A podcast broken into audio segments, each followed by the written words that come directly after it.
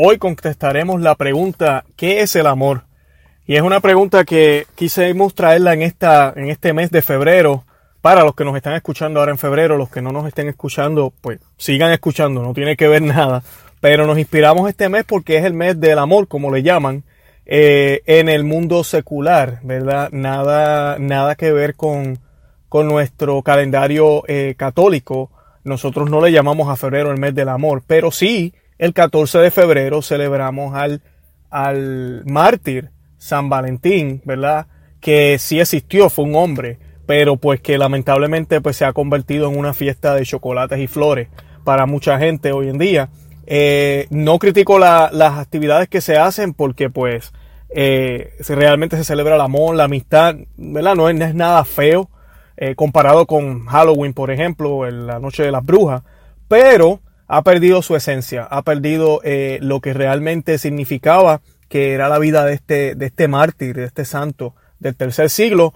No voy a hablar mucho de él, vamos a, yo voy a, postear o voy a colocar información sobre este santo luego en el blog, así que les recomiendo que vayan a conoceamavivetufe.com y busquen por esa información que la vamos a estar posteando este mes. Aprovechando de una vez, los invito a que nos busquen en Facebook, Instagram y Twitter, conoceamavivetufe.com, que se suscriban a este podcast. Eh, en las notas de este podcast, si nos encontraron a través de Facebook, del blog y le dieron, eh, le dieron clic al enlace, ¿verdad? A la página, van a ver que abajo hay unas opciones que dice iTunes, Android, eh, Player FM, hay diferentes opciones. Cliquen en cualquiera de ellas, el teléfono o, el, o, lo que estén utilizando les va a pedir que bajen la aplicación. Eh, esa aplicación la bajan eh, y se suscriben al podcast. No van a recibir mercadeo ni nada de eso, sino que van a recibir alertas cuando coloquemos un audio y además de eso nos ayudan porque mientras más personas hayan suscrito en esto, en estas diferentes aplicaciones, nosotros nos podemos colocar en una posición de mayor privilegio cuando la gente está buscando algún audio que tenga que ver con el catolicismo y con el cristianismo. También los que tienen iTunes hagan lo mismo. Eh, por favor, si hay la opción en iTunes la hay de, colocarnos cinco estrellas, hágalo. Todo eso nos ayuda. Y pásenlo, compartan los audios, pásenlo, hablen de conocer a Vive tu Fe a sus amigos, amistades y familiares. Y sobre todo, recen el rosario por nosotros y oren por nosotros todo el tiempo. Bueno, ¿qué es el amor? Eh, hay dos tipos, a mí hay cuatro tipos de amor, ¿ok? Según los griegos, la filosofía griega y el cristianismo ha adoptado también esto porque pues explica muy bien qué es el amor. Y tenemos cuatro tipos. El primero es el amor eros, ¿ok? Eros que viene de la palabra erótico, ¿verdad? Eh, de ese tipo de amor. Y es un amor intenso, carnal y generalmente efímero. Algo algo tiene que ver con la idealización del momento detonado por la pasión y el impulso del deseo carnal. El eros es en esencia sexual, es el motor básico del sexo casual y las infidelidades muchas veces, y bien canalizado, lo cual es muy difícil a veces de lograr, solo con la gracia de Dios, de eso vamos a hablar ahorita, se puede conllevar a, niveles espirituales y se puede llevar adecuadamente en el sacramento del matrimonio. Pero esa es la dimensión del amor eros. También tenemos lo que ellos le llaman el storge, el amor que es el amor fraternal, ese amor comprometido, duradero. Generalmente este se cultiva a lo largo del tiempo, en muchos casos implica una relación filial también o una coincidencia añeja con alguien más. Hasta cierto punto es el epítome de la relación empática o es un se denota en un sentimiento protector y de lealtad. Se puede percibir a veces en los padres, en las madres, muchos en los hermanos, amigos, ese, ese amigo fiel que uno siempre está ahí, eh, es ese tipo de amor. También tenemos el amor filia o filial, que es el de solidaridad, hermandad con el prójimo, con los otros grupos, con las personas en la iglesia, ¿verdad? Ese amor filial, que en premisas fundamentales este tipo de, eh, este, de amor es la expresión eh, frente a, lo general, con frecuencia sirve como motor para un individuo que busque el bien común, eh, como les decía y se siente y se siente usualmente se expresa con personas que uno se siente bien al estar al lado de ellos por ejemplo, grupos que, creen en lo mismo que uno cree, eh, compañeros de trabajo porque estamos trabajando en lo mismo, eh, la familia porque tenemos algo en común, es ese amor eh, filial. Y el amor agape se refiere a la frecuencia más profunda del amor. Su vehículo es la pureza, la incondicionalidad e incluso la devoción. Esta forma de amor es universal y, cómo el amor es como una deidad, el amor por la naturaleza y por la humanidad completa. El profesar este tipo de amor suele enriquecer a la persona y quizás sea parte de la esencia misma del ser humano, aunque a veces quede sepultada, ¿verdad? Esa esencia. Es el amor que no pone condiciones previas al amor. Eh, ese es el amor ágape y es el amor que nosotros debemos aspirar. Eh, en la primera carta de San Pablo a los Corintios, capítulo 13, que es la famosa carta que se lee muchísimo en las bodas, eh, dice, y quiero aclarar que la traducción correcta de la palabra amor es caridad, caritas, caridad. Pero la traducción más popular es amor. Yo voy a utilizar la palabra amor porque es el tema que estamos hablando hoy, pero la Biblia difiere muchísimo de esa palabra porque se puede malinterpretar y habla de la caridad que es ese amor desinteresado, es ese amor que vela por el bien del otro. Y el texto de San Pablo realmente dice la palabra caridad, no amor.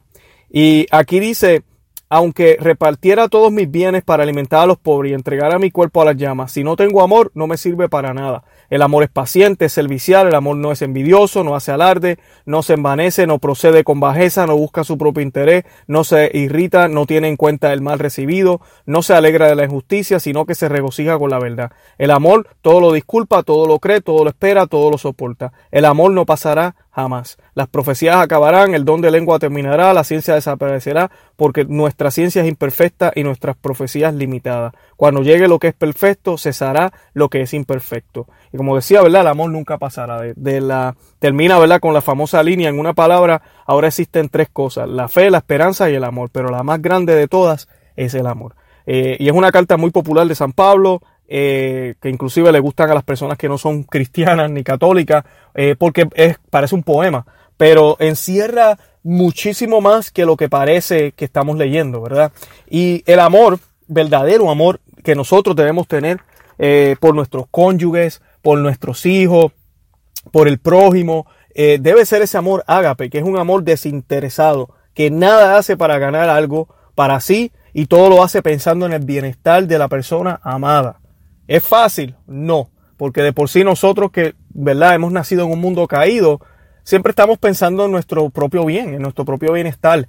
Y, usualmente, pues, nos casamos buscando ese bienestar eh, físico, bienestar eh, económico, bienestar de estar acompañado, bienestar de tal vez obtener la felicidad, lo cual podrá ser un motivo, vamos a decir, el inicio pero realmente no debería ser el fin. Y realmente tampoco son las maneras correctas de mirar el amor.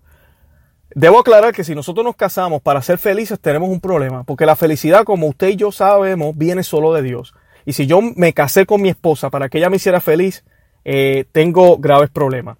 Porque el amor no es un sentimiento, el amor es mucho más que eso. El mundo nos predica que el amor es un sentimiento. Y si ya yo no siento las mariposas y yo no me siento feliz, yo tengo que dejar a mi esposa o a mi esposo, dejar a mi cónyuge y buscarme a alguien que me haga feliz, porque sabes qué, tú tienes derecho a ser feliz. Eso es lo que nos dicen y nos venden. Y realmente esa idea es completamente falsa, porque el amor no puede ser mariposita, porque cuando nos hacemos viejos, cuando ya la sexualidad no está, cuando vienen las peleas, cuando vienen los momentos de tristeza, de soledad, de pobreza, de problemas que a cualquier matrimonio, a cualquier familia, en cualquier relación, en cualquier lugar del mundo le va a suceder, entonces ¿qué vamos a hacer? Si las bases de nuestro amor es solamente un sentimiento que me hace sentir bonito, que me, se me revuelve el estómago o el corazón me palpita rápido, entonces tengo un problema. Tiene que ser algo más. Y cuando miramos las palabras que nosotros decimos al momento de casarnos en el,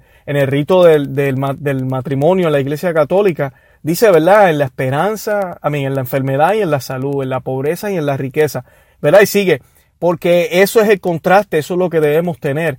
Y el amor que se vive en el matrimonio, la carta, hay una carta de San Pablo que es muy, muy controversial porque habla de que la mujer tiene que ser sumisa al marido y dice que también el marido tiene que dar la vida por su esposa como Cristo la dio por su iglesia. O sea que ambos tienen que asumir ese rol y es un rol que los convierte en uno. Y eso es que se trata el sometimiento que nos habla San Pablo. No es que la mujer tiene que hacer lo que el hombre le dé la gana. No, no es eso.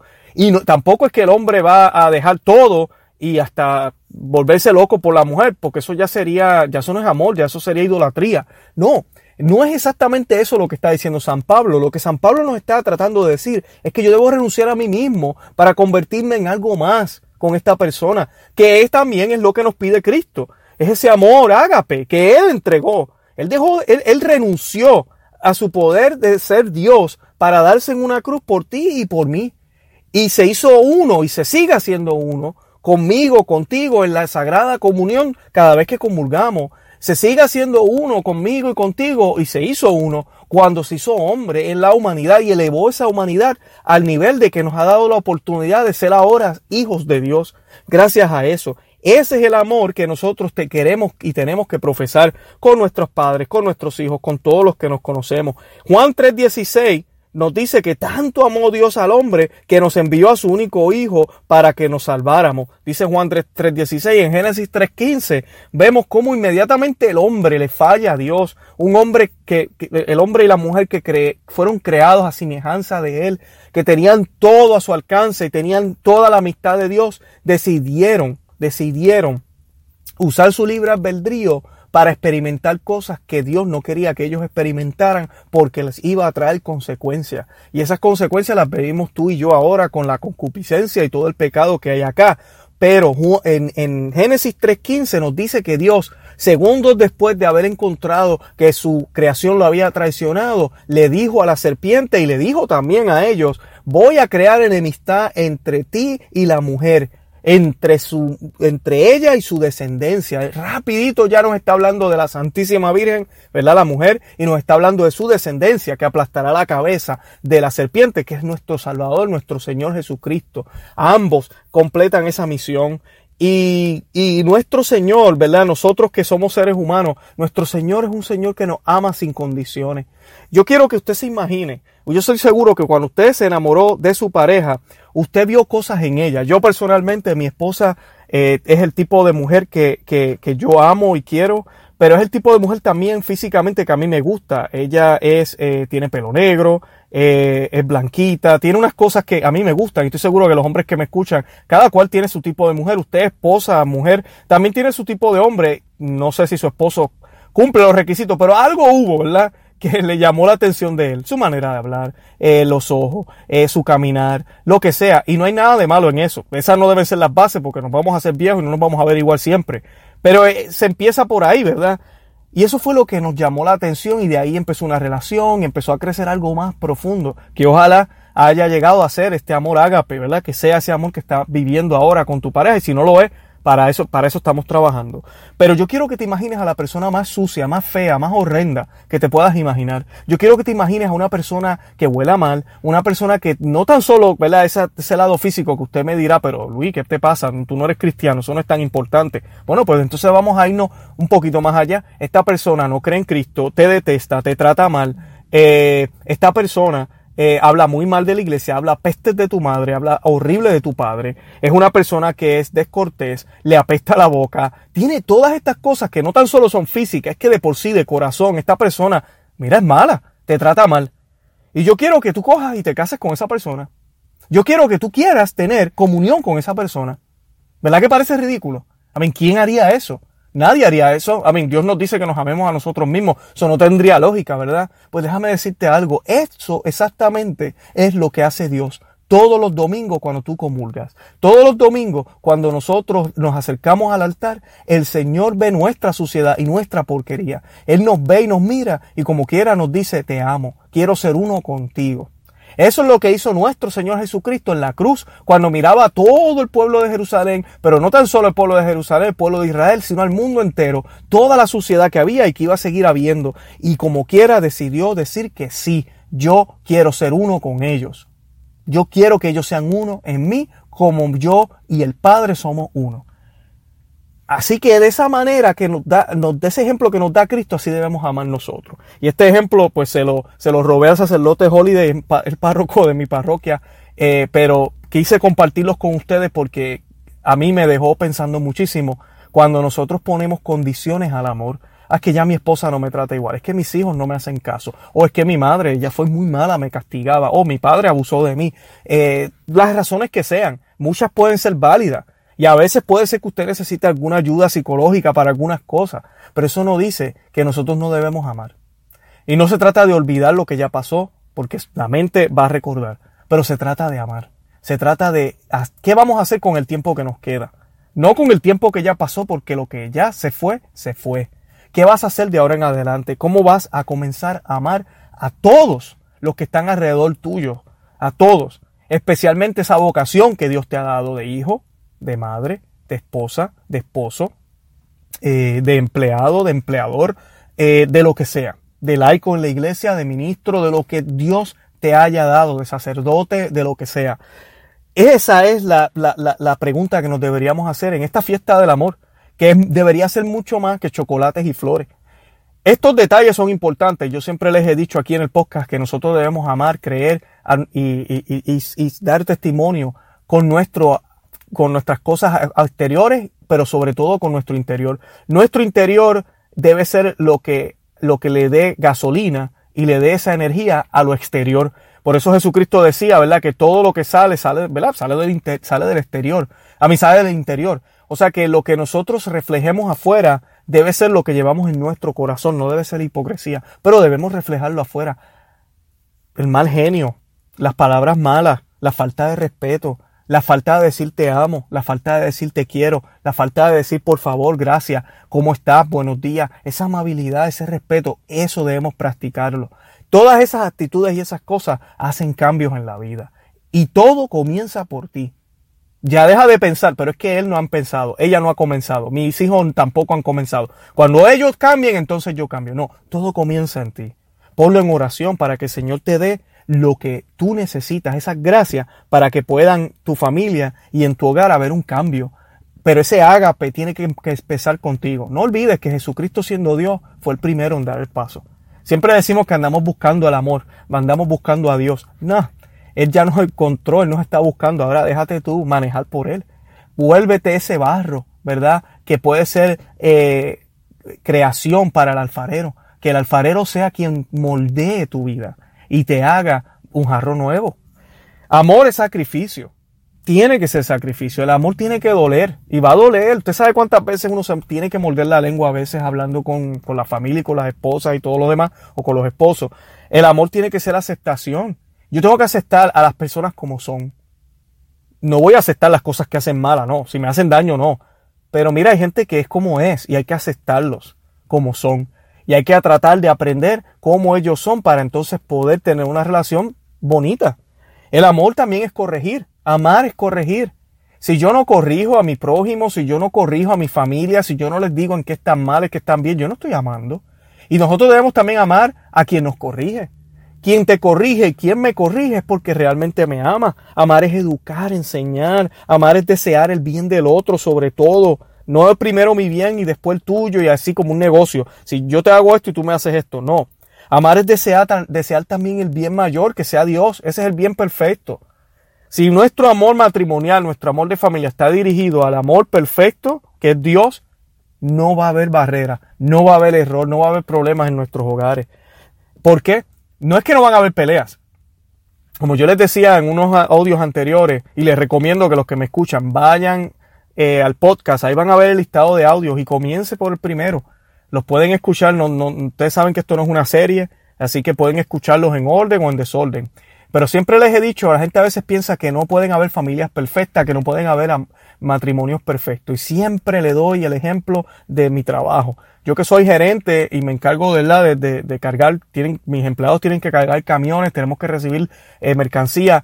Y mira, al final del día, si todo eso se hizo, la operación corrió perfectamente, se hizo perfectamente, pero eso no significa que en el medio, para poder llegar a ese resultado, vino un empleado que me, me, me recibió el producto mal, otro que rompió una caja, aquel que me dañó el equipo, pero todo eso se empezó, se resolvió, pero al final del día logramos hacer lo que teníamos que hacer. Los camiones se fueron, la, la mercancía se recibió, pues mira, todo corrió perfectamente. Es exactamente lo mismo con las relaciones, el matrimonio es exactamente lo mismo. Usted puede tener un matrimonio perfecto. Ah, que van a haber peleas, discusiones, claro que sí, pero también van a haber disculpas, van a haber conversaciones, ¿verdad? Van a haber perdones. Y si hay eso, al final del día, mira, el matrimonio se, se corrió perfectamente. Y lo más importante son los sacramentos, confesión y, y comunión. Dios es amor, Él es el rey de los ejércitos, Él es creador y Él es nuestro Padre. Aprendamos de eso. Dios no es solamente mi amigo, que siempre me apoya en todo lo que yo quiero. Mi amigo que me concede todos los deseos que, ah, yo quisiera tener y Él es como el genio de la botella que, que me concede todo. No. O una fuerza que yo puedo manipular. No. Dios es tu rey y tú le debes respeto a Él. Dios es el rey y tú eres el servidor. Dios es tu padre y tú eres el hijo. No es de una, no es de la otra manera. Y nosotros debemos hacer la voluntad de Él y aceptar el plan de Él. Y pedirle ayuda a Él. No yo hacer mis planes y entonces decirle a Él que me acompañe. Ya yo decidí. Porque entonces, entonces, ¿quién es el rey en mi vida? Dios es corrección también. Dios es aceptar las cosas que a veces a través de su iglesia nos enseñan y no nos gustan. Dios es reverencia. Dios es respeto. Dios es cuando yo vengo aquí a la misa, vestirme bien, eh, ofrecer esa reverencia que debo tener, orar todos los días. Dios no es solo de domingo. Dios es mi amigo, Dios es mi rey, pues yo tengo que hablar con él todos los días. Si él es mi rey, como yo con mi jefe, yo tengo que ver a mi jefe todos los días, tengo que darle un reporte todos los días. Pero con Dios no. Ay, que es que Dios entiende. Tienes una mala concepción de Dios. Y Dios es amor y es el amor perfecto. Y el amor sacrifica, ya Él lo ha hecho. El amor te acepta como eres. Claro que sí, Él te acepta, pero Él también te corrige, te educa, desea lo mejor para ti. Así que estás dejándote amar de Dios plenamente. Y estás amando tú a Dios de la misma manera. Tal vez no. Y de ahí empieza todo. Usted quiere ser un mejor padre, sea un mejor hijo con Dios. Usted quiere ser un mejor padre con sus hijos, sea un mejor esposo con su esposa, ¿verdad? Tenemos que ir por la escalera en orden, poco a poco, pero todo comienza con esa relación que tengamos con Dios, si es una relación genuina y verdadera. Nunca olvidemos que Dios es misericordia, pero también es conversión y justicia. Y Él va a poner las cosas en orden, lo va a hacer. Ahorita los brazos están abiertos, hermanas y hermanos que me escuchan. Debemos, antes de que se acabe el tiempo, llegar a Él, obtener su misericordia y cambiar nuestra forma de vivir y de amar, para que así podamos manifestar correctamente ese amor ágape desinteresado a los demás. Y miren, les digo, usted comienza a cambiar, su familia va a cambiar con usted. Eso no hay duda. Preocúpate por mis cosas que yo me ocuparé de las tuyas, dice nuestro Señor. Los invito una vez más a que visiten nuestra página web conoce ama y vive tu fe.com, que se suscriban a este podcast. Les estoy regalando un libro que se llama Maná de ánimo para el cristiano. Y eso es otro link, también otro enlace que hay más abajo. Y van a ver ahí, denle clic, obtener, dice, creo que dice obtener libro Maná de ánimo para el cristiano. Es gratis, completamente gratis, una copia PDF. Usted entra ahí, coloca su nombre, su email y yo le voy a mandar su copia PDF para que lo pueda leer. Mi regalo de parte mía para ustedes Oren por nosotros, oren por mi familia. Estamos a punto de sacar videos. Así que oren por este ministerio, apóyenos y sobre todo riegue la voz, compártalo, díganle a otras personas para que sigamos creciendo eh, y así podamos seguir evangelizando y llevando la buena nueva a todos los hombres de buena voluntad. Santa María, ora pro nobis.